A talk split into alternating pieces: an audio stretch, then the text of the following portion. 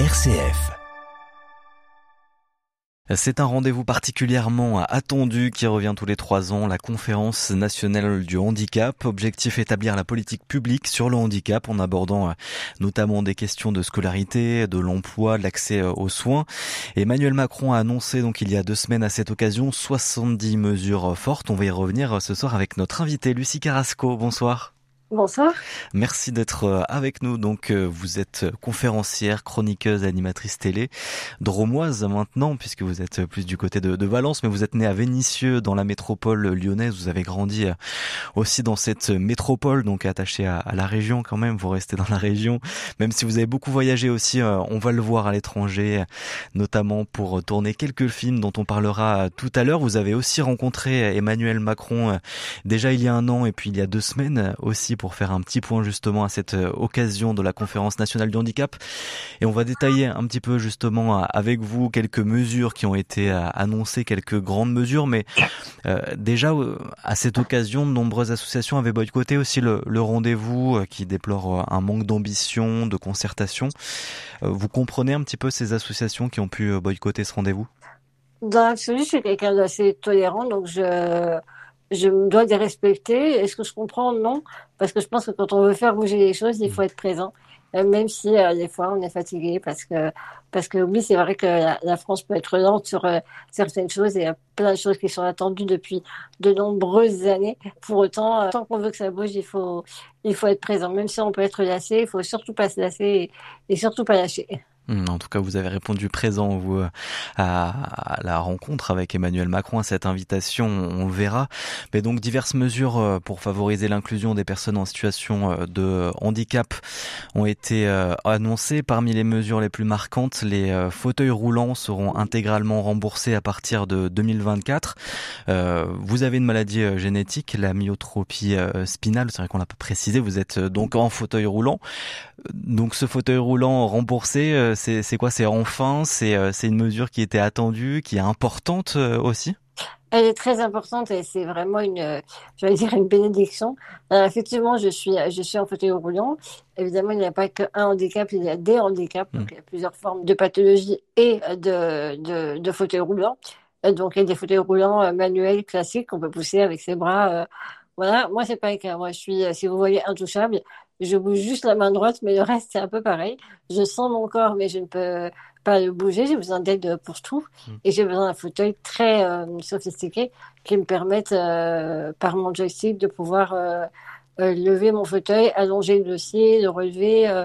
Vraiment, je ne fais aucun geste par moi-même. Et c'est vrai que ces fauteuils sont, sont totalement indispensables parce que la moindre douleur, vous savez, quand on est assis en permanence, ou d'un moment, le corps s'ankylose et, et plutôt que de devoir demander toutes les cinq minutes à quelqu'un de changer de position, voilà, moi j'ai juste appuyé sur un bouton pour le faire. Donc c'est merveilleux. C'est de l'indépendance dans l'indépendance. Euh, seulement ça a un coût. Et euh, mon fauteuil coûte 24 000 euros. Et, vous l'avez payé en partie du coup La sécurité sociale jusque-là ne remboursait que 3 800 euros. Donc il restait plus de 20 000 euros euh, à charge.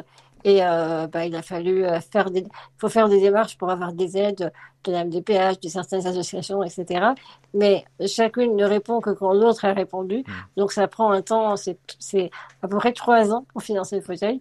Parce que faire un prêt à la banque, c'est bien joli, mais quand on a une maladie évolutive, les banques ne veulent pas vous prêter d'argent. Donc c'est un peu le serpent qui se mord à la queue.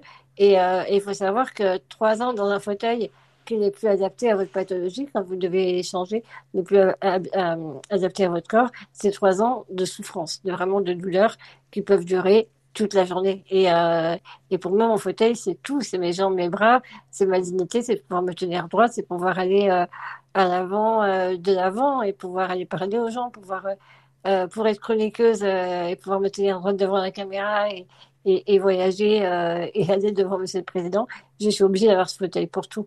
Donc c'est vraiment capital et c'était vraiment euh, très problématique. Et moi, je, me disais, ouais, dans, ça y est, dans, dans, un an ou deux, il faut que je change de fauteuil parce que ça se renouvelle après tous les cinq ans. Et je me disais, mon Dieu, quelle angoisse parce que c'est déjà c'est pas comme changer de chaussures, quoi. On change carrément de corps, d'installation, etc. Donc c'est déjà quelque chose d'assez euh, euh, prenant. On n'imagine pas. On se pense juste qu'on s'assoit euh, dans une autre chaise, voilà, tout simplement. Et c'est pas, c'est pas ça. C'est bien plus. C'est quand en plus il y a la, pression euh, financière, c'est très compliqué. Et donc cinq volets ont été détaillés ensuite par le président de la République, l'un d'eux visant euh, une meilleure accessibilité dans l'espace public. Là aujourd'hui en France, c'est ça doit être ça la priorité, c'est c'est tout l'aménagement et ces accès à l'espace public. Pour moi, effectivement, il y a deux priorités. L'accessibilité en fait partie et la scolarisation est la deuxième. Et, et c'est là-dessus que, que j'ai la chance que Emmanuel Macron m'ait demandé d'intervenir parce que il sait que c'est quelque chose qui me tient très à cœur. Mais oui, l'accessibilité, euh, Aujourd'hui, on est, enfin, on est en 2023. Je pense que euh, tout à chacun devrait pouvoir accéder à, à peu près à tout. Alors bien sûr, il y a des monuments classés, etc. On peut pas forcément euh, adapter les choses. Mais je prends comme exemple souvent la ville de Londres, qui est très conservatrice, qui a aussi des euh, euh, des, monuments classés et des vieux bus à deux étages et des vieux taxis anglais. Cependant, ils ont tous des rampes et ils ont tous des entrées accessibles. Donc, euh, je pense que c'est une vraie question de volonté collective. Et, oui, ça devient urgent par rapport à l'accessibilité. Et, et, la scolarisation, l'accessibilité est légèrement liée, intimement liée, puisque, puisque pour pouvoir aller à l'école, eh il faut que, que l'école soit accessible, que le transport ou le bus scolaire qui vous emmène soit accessible. Donc c'est aussi une question d'accessibilité.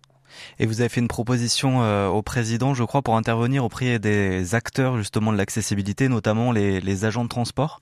Alors ça, c'est à titre personnel, j'ai demandé à, pouvoir intervenir et, former en fait les, personnes qui vous êtes dans les bus, dans les services SNCF ou à, à, à la gare de train ou dans les, les avions. C'est des personnes qui font des formations théoriques, mais qui ne sont jamais confrontées à des personnes handicapées et qui d'un seul coup ils doivent s'en occuper et, et euh, enfin, je veux dire, il faut il faut avoir conscience que c'est pas juste pousser un fauteuil avec une poupée dedans. C'est une personne euh, avec ses fragilités, avec euh, avec tout ce que ça, une personne, tout ce que ça engendre, quoi.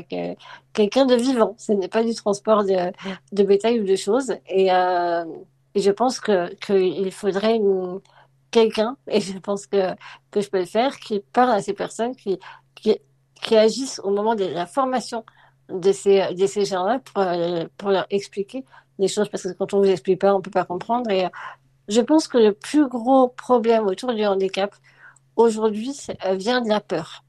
Parce que on a peur de faire une bourde, de dire quelque chose de déplacé à une personne handicapée.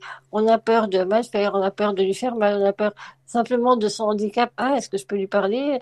Est-ce qu'elle comprend Est-ce qu'elle peut répondre Vous voyez, des, des, on projette nos propres peurs en mmh. fait. Et, et je pense qu'à l'école, c'est pareil. On a peur d'avoir un enfant différent, handicapé dans la classe. On a peur d'avoir euh, une personne handicapée à bord de son bus. Euh, voilà, des choses comme ça. Et, euh, et la peur, moi, je pense que c'est le plus grand des handicaps. C'est-à-dire que si vous avez peur, vous pouvez passer votre vie euh, prostré à regarder euh, le train de la vie passer devant vous et à rester sur le quai de la gare. Et je pense que c'est pas grand-chose, en fait. Du coup, si, si les gens ont peur, moi, je suis... je, je, je vais volontiers les rassurer pour leur dire que c'est pas si grave et que, et que ça peut super bien se passer en fait. Et vous avez beaucoup voyagé aussi, euh, vous n'êtes pas resté sur le quai de la gare, euh, Lucie Carrasco. On va y revenir dans, dans quelques instants à travers euh, votre parcours, vos voyages, et puis on va revenir aussi sur cette rencontre avec Emmanuel Macron il y a deux semaines. Vous restez avec nous, on se retrouve juste après le journal régional.